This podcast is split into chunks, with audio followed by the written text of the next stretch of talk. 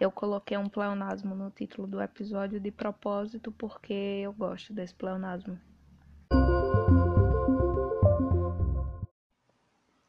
Então, no episódio de ontem eu falei sobre é, sair da realidade e tal, e aí hoje eu pensei em relatar é, uma das experiências mais estranhas de todas que eu já tive, que foi a de despersonalização. É, primeiro, como eu descobri esse nome, né?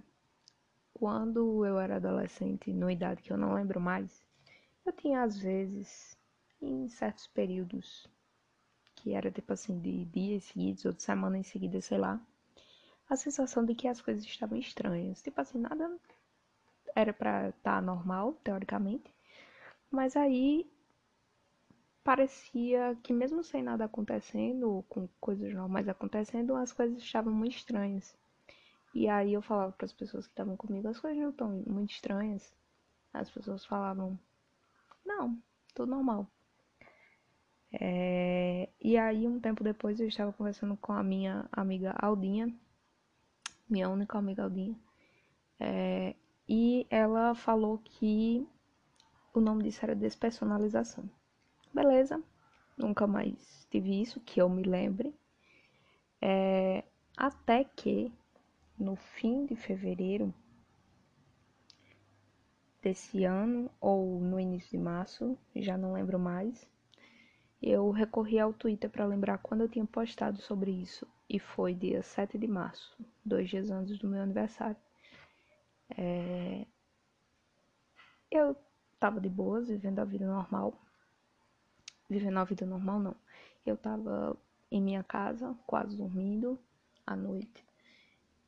E aí eu tinha uma sensação de que antes eu tava tipo vivendo como o que na literatura as pessoas chamam de personagem narrador, narrador personagem, sei lá.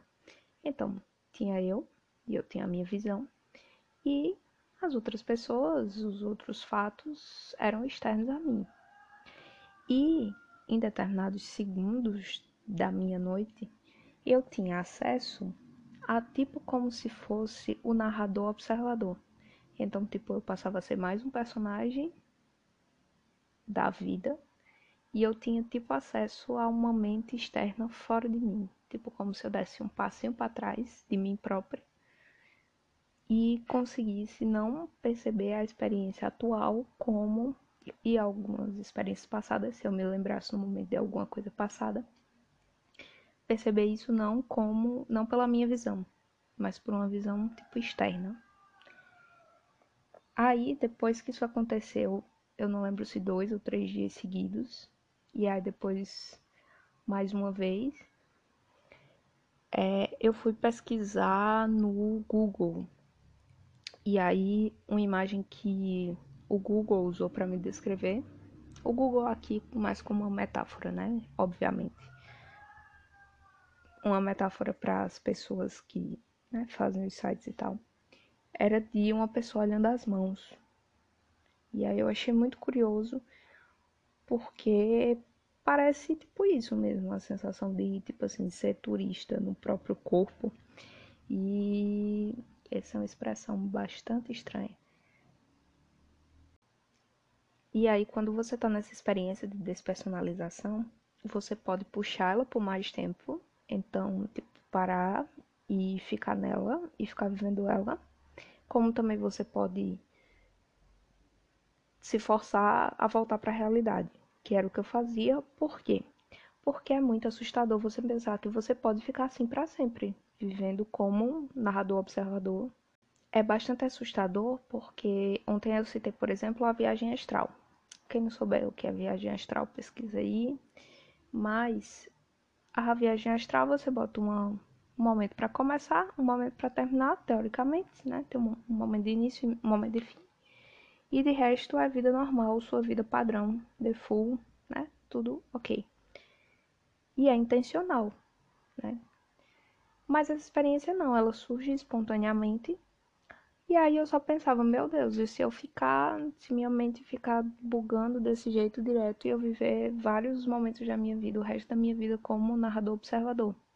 Porque também tem isso, né? Quando você vive como narrador observador, os seus próprios movimentos, eles tipo deixam de fazer sentido e parece que você está imitando a si mesmo, imitando uma pessoa, imitando outra outra parada sabe? Deixa de ser espontâneo as coisas. E as coisas que você pensa também parece que você está simulando seu próprio pensamento. É muito esquisito, muito, muito estranho. É, e aí dá pra você, tipo assim, puxar a experiência por mais tempo. Então, ou se forçar a, a entrar no seu personagem de novo. Só que isso aí não é tão ligeiro. Tipo assim, quando você tem uma experiência de despersonalização, mesmo que sejam poucos segundos, quando você volta, ainda parece que você tá, tipo assim, imitando a si mesmo.